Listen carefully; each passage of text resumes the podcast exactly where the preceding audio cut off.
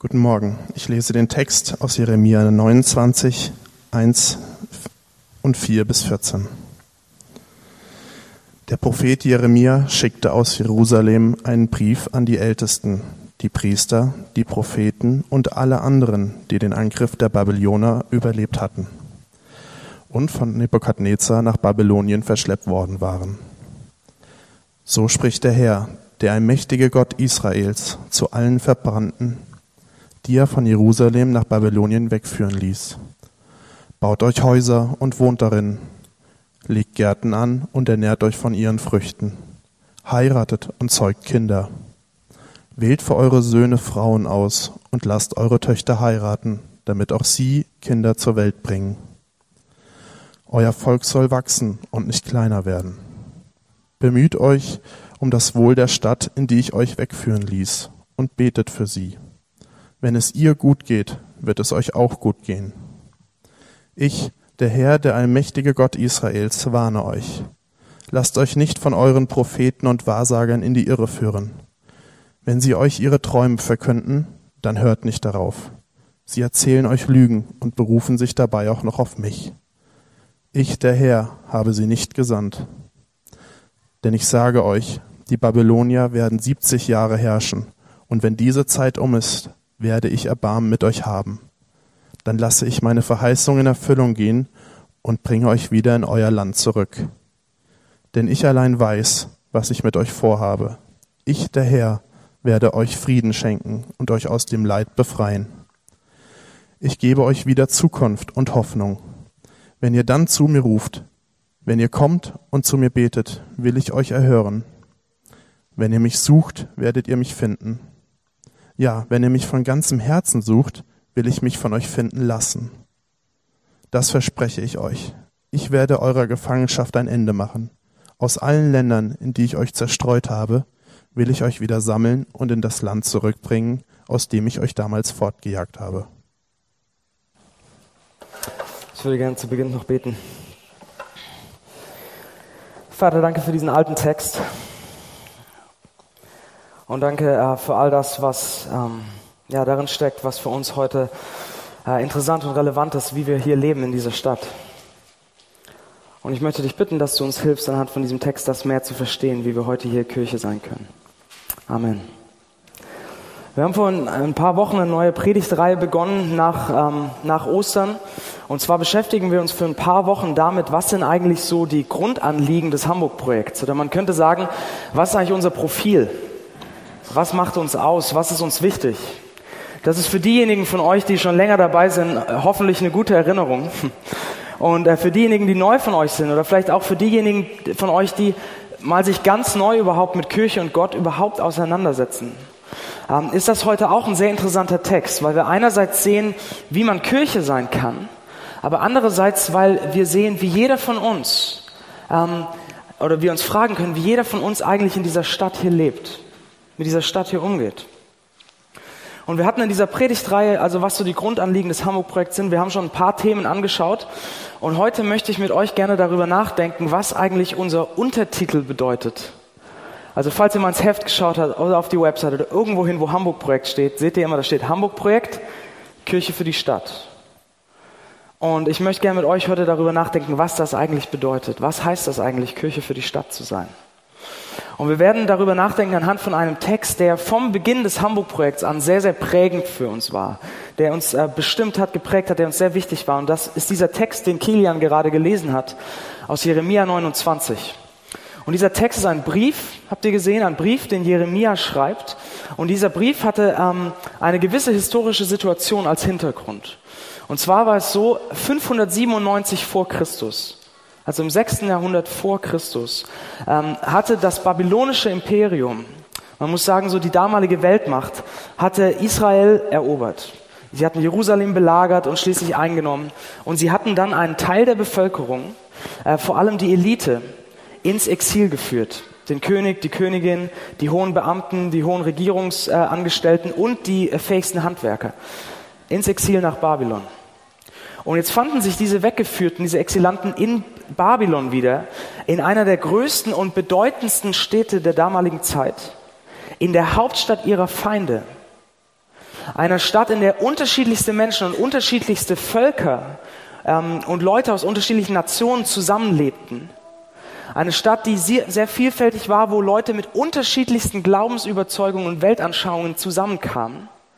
Eine Stadt, die sehr vielfältig, sehr fragmentiert war, muss man sagen. Und die Frage stellte sich für diese Exilanten, wie leben wir jetzt in dieser Stadt? Wie leben wir hier? Wie gehen wir mit dieser Stadt um? Wie, was für eine Sicht haben wir auf diese Stadt Babylon? So, und auch wenn dieser Text 2600 Jahre alt ist, ist das eine Frage, ich glaube, mit der wir uns leicht identifizieren können. Oder eine Frage, die wir uns eigentlich heute in Hamburg ganz ähnlich stellen können. Nämlich, wie leben wir denn, jeder von uns, in unserer Stadt? In der schönsten Stadt der Welt, ja. Aber auch in einer Stadt, die sehr vielfältig ist, wo Leute aus unterschiedlichsten Hintergründen äh, zusammenkommen. Eine Stadt, die sich in die verschiedensten Subkulturen, ethnische Gruppen und soziale Gruppen aufsplittert. Eine Stadt, in der unterschiedlichste Lebensentwürfe und Weltanschauungen aufeinanderprallen und wo viele Leute auch mit dem christlichen Glauben auch gar nichts anfangen können. Wie leben wir eigentlich, egal ob wir Christen sind oder nicht, oder eine säkulare Weltsicht haben, wie leben wir eigentlich in dieser Stadt? Und dann für uns als Hamburg-Projekt noch, wie ist man eigentlich Kirche? Kirche für so eine Stadt. Und in diesem Brief, den Jeremia schreibt, Jeremia schreibt diesen Brief aus Jerusalem, er wurde nicht weggeführt, gehörte wohl nicht zur Elite.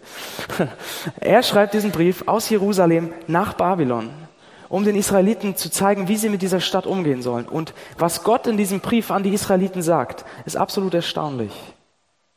Und er zeigt uns damit im Prinzip ein Grundmuster, ähm, das auch für uns heute relevant ist, wie Gott es sich vorstellt, dass wir mit so einer Großstadt, so einer vielfältigen Großstadt umgehen.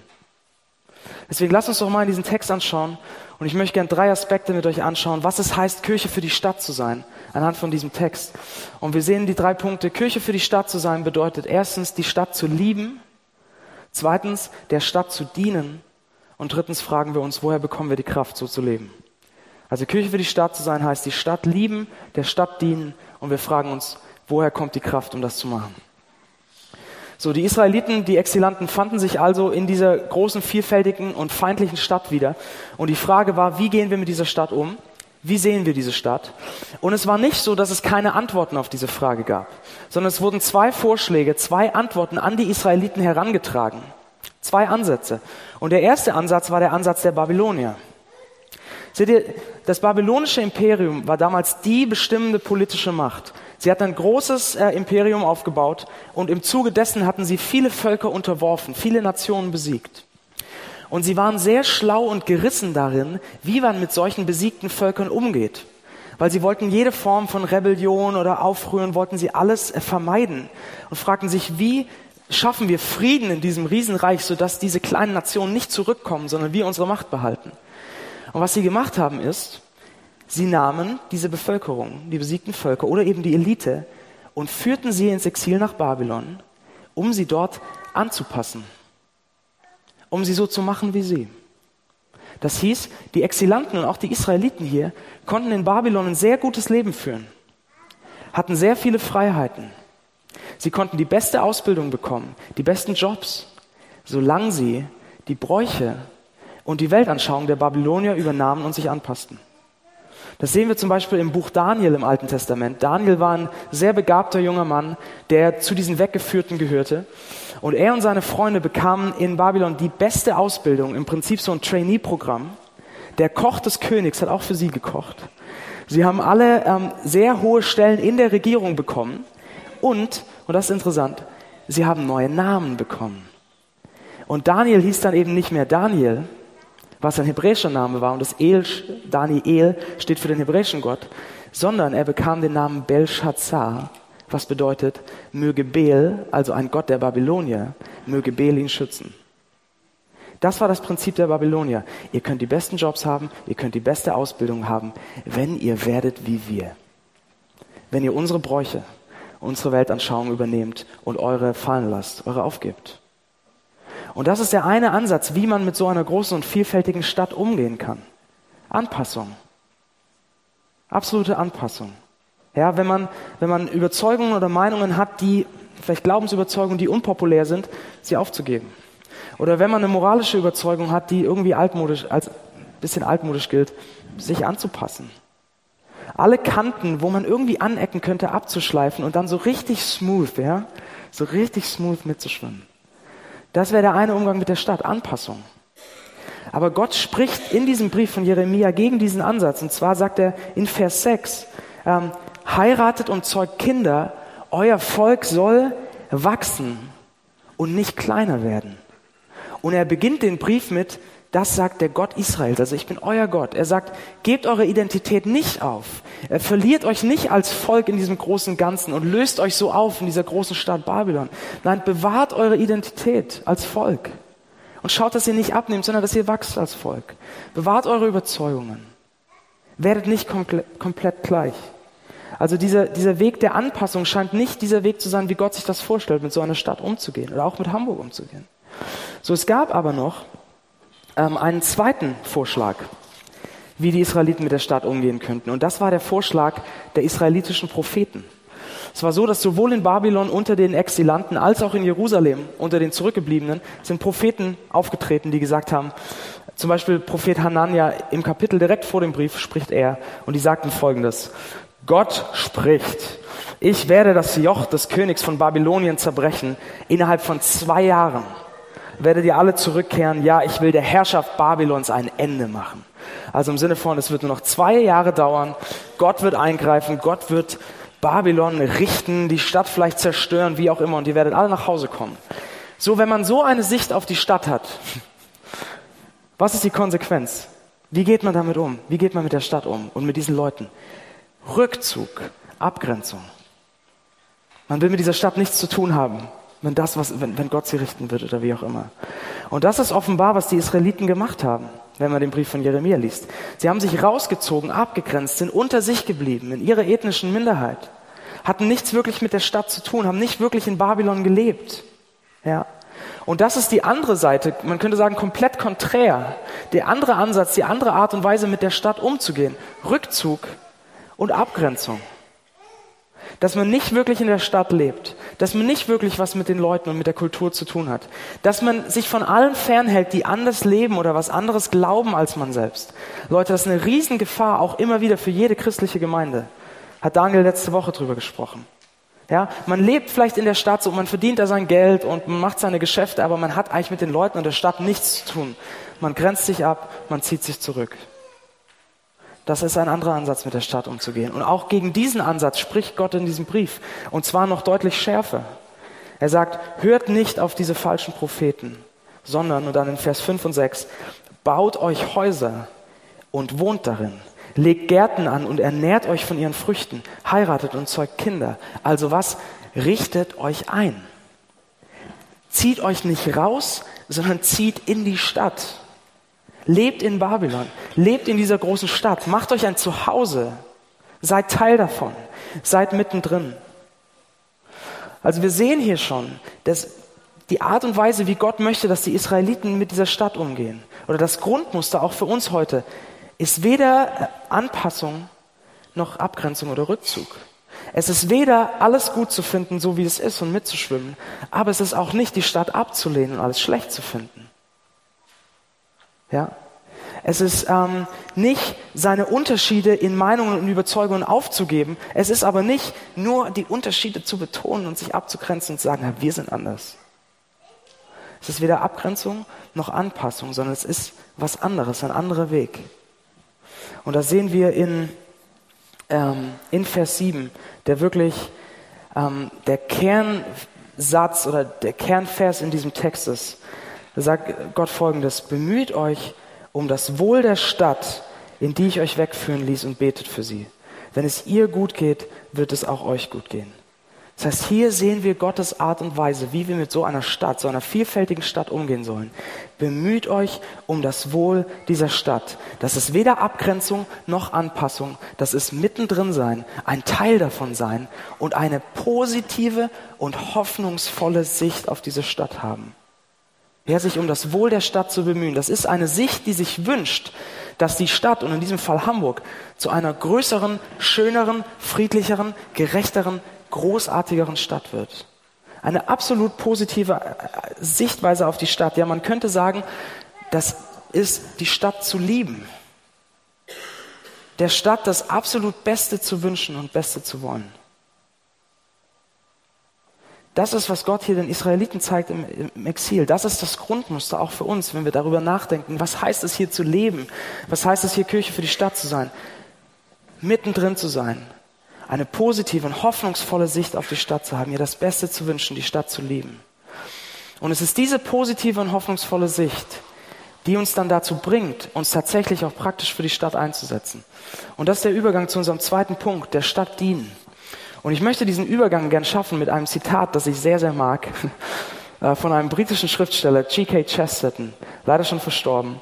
Ähm, und Chesterton schreibt über einen Stadtteil von London, den er überhaupt nicht ausstehen kann. Pimlico heißt dieser Stadtteil. Es scheint kein sonderlich schöner Stadtteil gewesen zu sein zu, äh, zu seiner Zeit. Und äh, Chesterton schreibt mit einem, ich weiß nicht, was für Humor, äh, Humor ihr mögt, aber wie ich finde, ganz großartigen britischen, sarkastischen Humor, schreibt Chesterton und er denkt darüber nach, wie könnte dieser Stadtteil Pimlico, den er so hasst, wie könnte dieser Stadtteil verändert werden? Und er zeigt uns, es ist durch so eine hoffnungsvolle, positive Sicht, durch die Liebe. Er schreibt Folgendes. Lassen Sie uns einmal an etwas wirklich Schreckliches denken. Sagen wir Pimlico. Es wäre nichts damit getan, wenn jemand Pimlico einfach schlecht findet, so wie es ist, denn dann schneidet er sich entweder die Kehle durch oder zieht eben nach Chelsea um. Auf der anderen Seite ist aber auch überhaupt nichts damit getan, wenn man Pimlico einfach gut findet, so wie es ist. Denn dann bleibt es Pimlico und das wäre fürchterlich. Der einzige Ausweg, also ihr seht schon, weder Abgrenzung noch Anpassung, ja? Der einzige Ausweg scheint darin zu bestehen, Pimlico zu lieben mit einer Liebe, für die es keinen irdischen Grund gibt. Wenn es einen Mann gäbe, der Pimlico lieben würde, dann würde Pimlico zu Elfenbeintürmen und goldenen Türmen emporwachsen.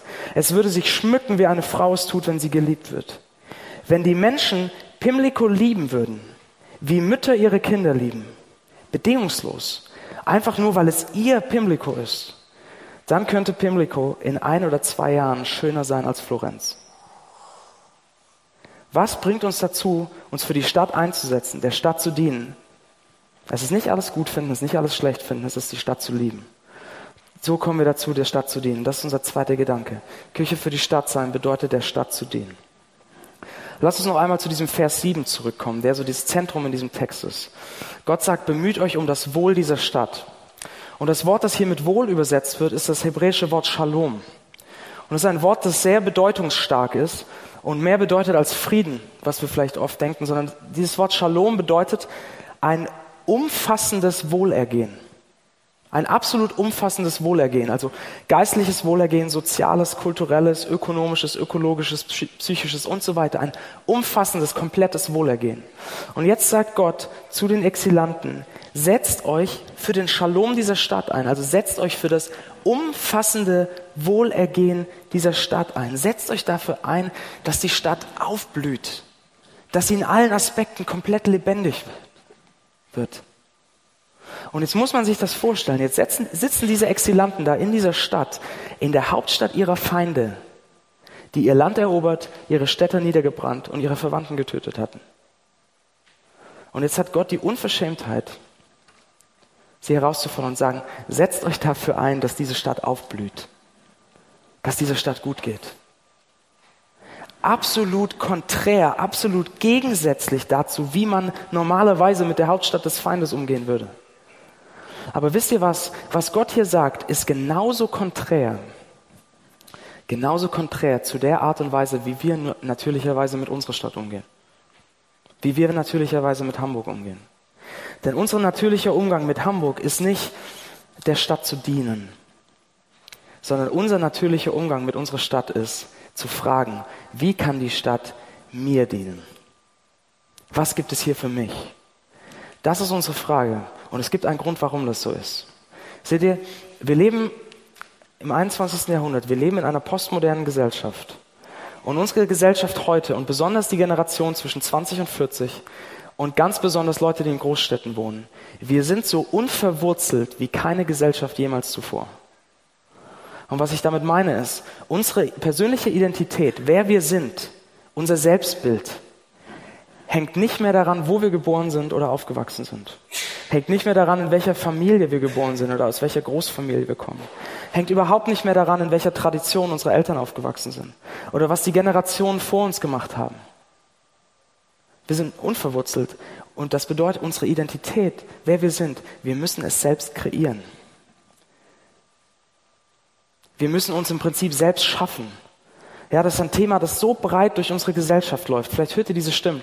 Du musst dich selbst finden. Du musst dich selbst verwirklichen. Du musst dich selbst ausdrücken. Lass dir bloß von niemandem sagen, wer du sein sollst. Ja, du musst deinen eigenen Lebensentwurf finden. Wir müssen uns selbst kreieren, wir müssen uns selbst schaffen. Und wir haben unterschiedliche Wege, wie wir das tun. Eine Art und Weise ist zum Beispiel äh, Konsum, wie wir konsumieren.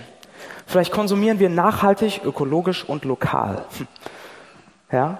und kreieren damit eine Identität. Das, das sind wir, das ist, was, das ist, was mir wichtig ist. Ich bin, ich bin jemand, der nachhaltig denkt, ich bin jemand, der ökologisch eingestellt ist. Wir kreieren ein Bild von uns selbst. Oder vielleicht ist es äh, euer Style, euer Aussehen. Ja, wir versuchen uns sehr individuell durch unsere Klamotten auszudrücken, ja, zu zeigen, wer wir sind und wie wir sind, indem wir uns irgendwie individuell kleiden wollen. Oder ihr macht das vielleicht durch Karriere, durch euren Job, durch euer Geld, dass wir eine Identität kreieren uns selbst einen Namen schaffen, dass wir ein Bild von uns schaffen, das wir vor uns hertragen und den anderen zeigen, wer wir sind. Es gibt unterschiedliche Wege, das zu tun. Und wisst ihr was? Die Großstadt bietet uns unzählige Möglichkeiten dazu. Und deshalb ist unsere erste Frage an die Stadt, natürlicherweise, was gibt es hier für mich? Was gibt es hier, damit ich mich selbst kreieren kann? Damit ich meine Identität schaffen kann? Und Gott fordert diese Sichtweise mit diesem Text absolut heraus. Er stellt das absolut in Frage. Er sagt, die Grundfrage sollte nicht sein, was kann die Stadt mir geben, sondern was kann ich dieser Stadt zurückgeben. Das heißt, Gottes Vision von einer urbanen Gesellschaft, von einer Stadt ist, ist eine Stadt, die nicht auf der Grundlage von Konsum funktioniert. Was gibt es für mich? Was gibt es für mich? Sondern eine Stadt, die auf der Grundlage von Dienen funktioniert. Von Geben. Es gibt einen, oder es gab ähm, einen amerikanischen Dichter, T.S. Eliot hieß der, hat 1948 den Literaturnobelpreis gewonnen.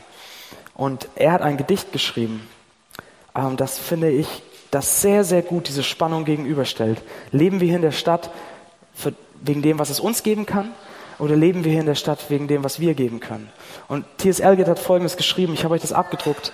Ich habe mal versucht, das zu übersetzen. Und nein, es hat sich im Englischen auch nicht gereimt, falls jemand denkt, wie schlecht hat der denn übersetzt. Ähm, er hat folgendes Gedicht geschrieben. Und ich fand es so eindrücklich, als ich das gelesen habe.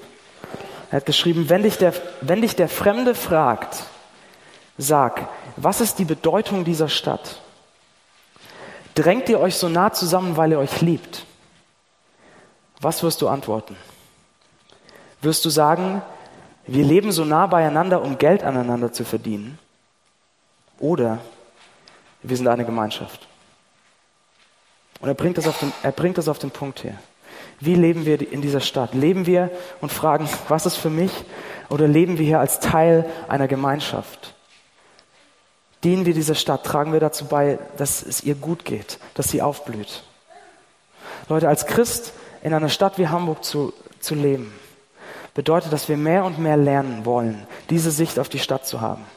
Zu fragen, wo kann ich mich einbringen? Wo kann ich zum Wohl der Stadt beitragen? Und das fängt zum Beispiel an in unseren Jobs, dass wir uns fragen, wie kann ich hier arbeiten? Wie kann ich meinen Job machen? Wie kann ich meine Karriere bauen? Auf eine Art und Weise, dass es nicht nur darum geht, dass ich mir einen Namen mache oder dass ich mehr Geld verdiene, sondern dass wir zum Wohl der Gesellschaft dieser Stadt beitragen. Oder das hat mit unseren Beziehungen zu tun, wie wir Menschen begegnen wie wir uns für sie einsetzen, anstatt ihnen zu schaden.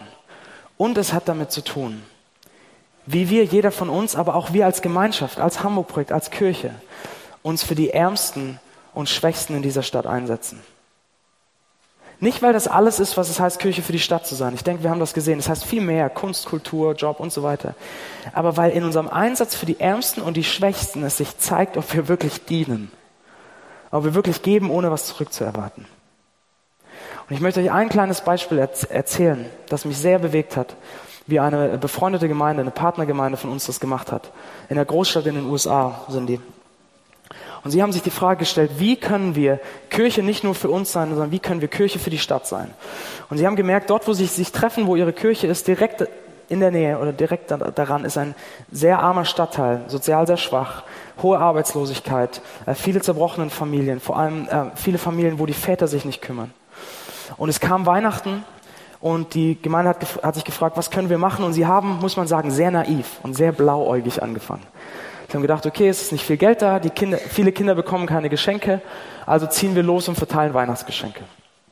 Sind sie losgezogen, haben Weihnachtsgeschenke für die Kinder verteilt, sind zu Hause die, zu den Familien gegangen, aber sie haben gemerkt, jedes Mal, wenn sie Geschenke verteilt haben, sind die Väter aus dem Raum gegangen, weil sie sich so geschämt haben, dass sie nicht für ihre Kinder sorgen konnten auf die Art und Weise. Und daraus hat diese Gemeinde gelernt und hat sich gefragt, was können wir tun, was wirklich was verändert, was nachhaltiger ist. Und dann haben sie Folgendes gemacht. Ich muss immer aufpassen, dass ich nicht weine bei der Geschichte. So, ähm, sie treffen sich in einer alten Fabrikhalle, diese Kirche, und sie haben die ganze Fabrikhalle leergeräumt und sie haben die ganzen Mitglieder aus der Gemeinde gebeten, Weihnachtsgeschenke zu kaufen und sie zu spenden. Und dann haben sie in dieser Fabrikhalle einen Geschenkeladen aufgemacht und haben diese Geschenke äh, verkauft für 25 Prozent des Preises. So diesen Preis hat man aber nur bekommen, wenn man einen Gutschein hatte. So und dann, dann sind sie losgezogen und haben die Gutscheine in diesem Stadtteil verteilt, aber nur an die Väter. Und dann konnten die Väter mit dem wenigen Geld, das sie haben, Geschenke kaufen. Geht schon los. Geschenke kaufen für ihre Kinder. Die Familien wurden gestärkt, sind näher zusammengewachsen. Aber nicht nur das. Die Gemeinde hat ja an jedem gespendeten Geschenk 25 Prozent verdient. Sie haben das ganze Geld genommen und haben in diesem Stadtteil einen äh, Betrieb aufgemacht. Äh, ganz einfacher Betrieb, der irgendwie Stofftaschen bedruckt. Ähm, aber haben Arbeitsplätze geschaffen für einige von diesen Vätern. An sich nichts Großes. Eine einfache Arbeit, die aber wirklich was bewirkt und die aus der Frage entstanden ist, wie können wir Kirche nicht nur für uns sein, sondern für die Stadt. Das war die Motivation. Und Leute, wisst ihr was? Das ist die Motivation, mit der auch tatkräftig gegründet wurde. Das ist die Motivation, mit der vor kurzem eine Sofagruppe mit 18 Flüchtlingen zu uns ins Büro kam, damit die mal duschen konnten und neue Kleider bekommen haben. Und das ist die Motivation, mit der wir nächste Woche dieses Frühlingsfest machen für die Ärmsten und Schwächsten.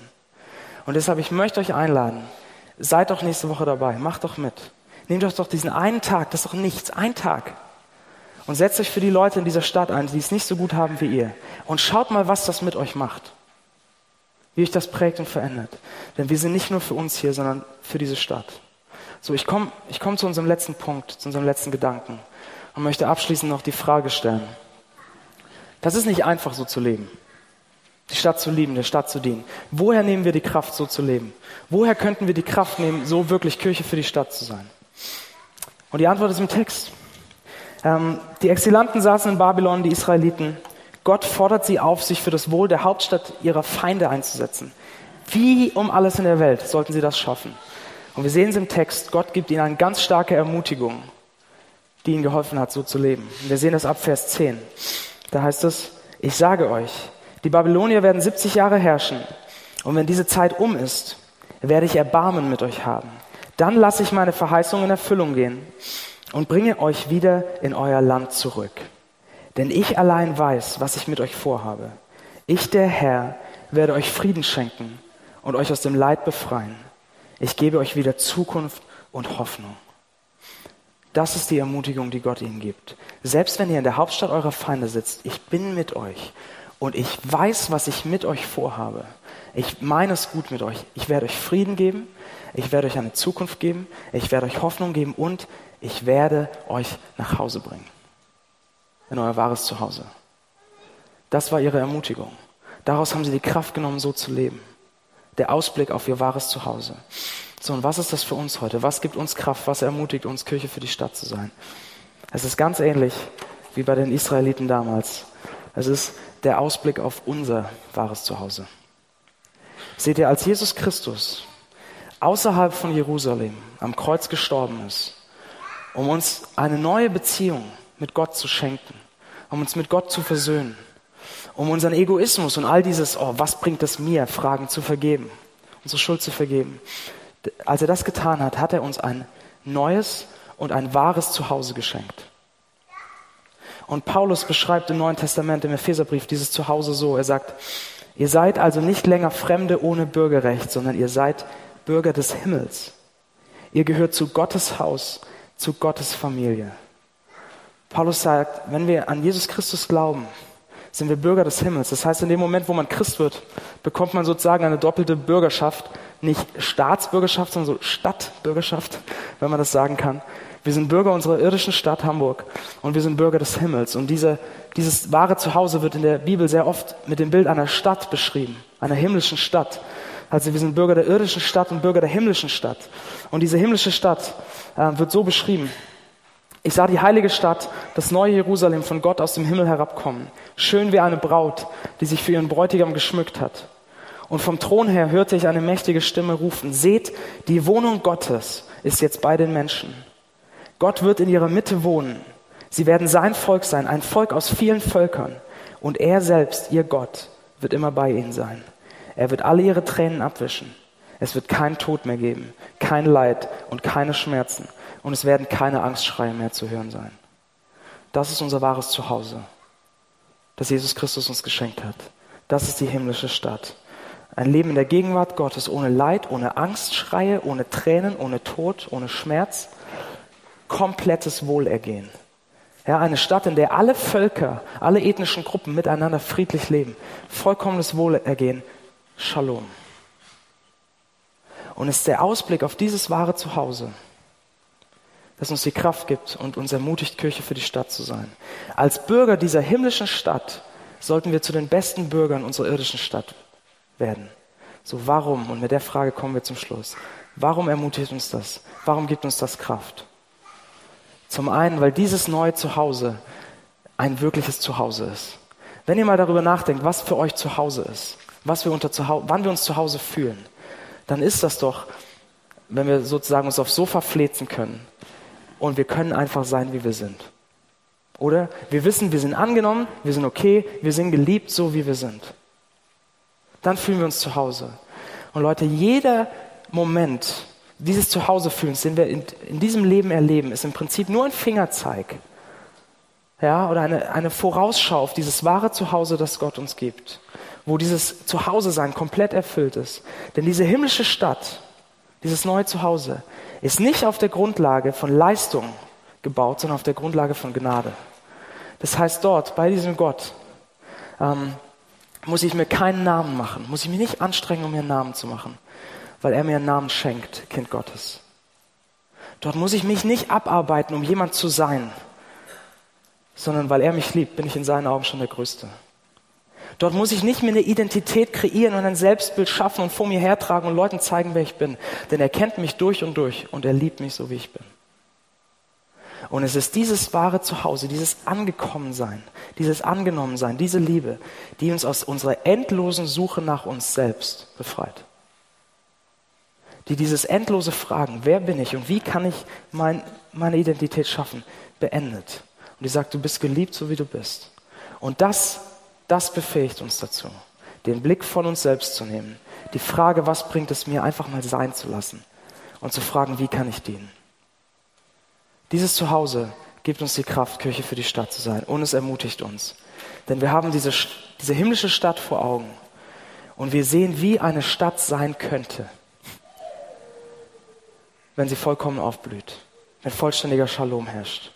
Und dann können wir mit dieser perfekten Stadt vor unserem geistigen Auge Hamburg ansehen und uns frage, fragen, wie könnte Hamburg sein, wenn Hamburg ganz aufblühen würde? Wie könnte Hamburg sein, wenn, wenn Hamburg in jedem Aspekt vollständig lebendig wird?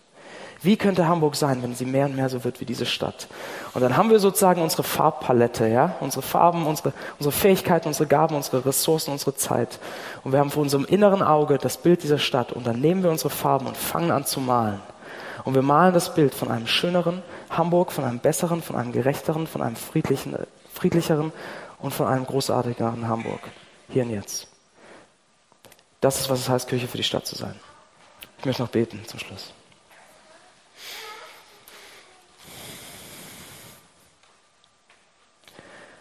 Vater, du hast uns ein neues und ein wahres Zuhause geschenkt bei dir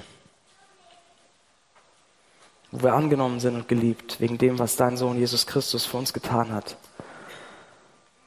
als er aus der Stadt geworfen wurde und außerhalb der Stadtmauern starb, damit wir reinkommen können in deine himmlische Stadt, in unser wahres Zuhause. Ich bitte dich, lass uns mehr und mehr verstehen, wie sehr du uns liebst, sodass wir lernen auch zu lieben und dieser Stadt zu dienen und uns für die Menschen um uns herum einzusetzen. Amen.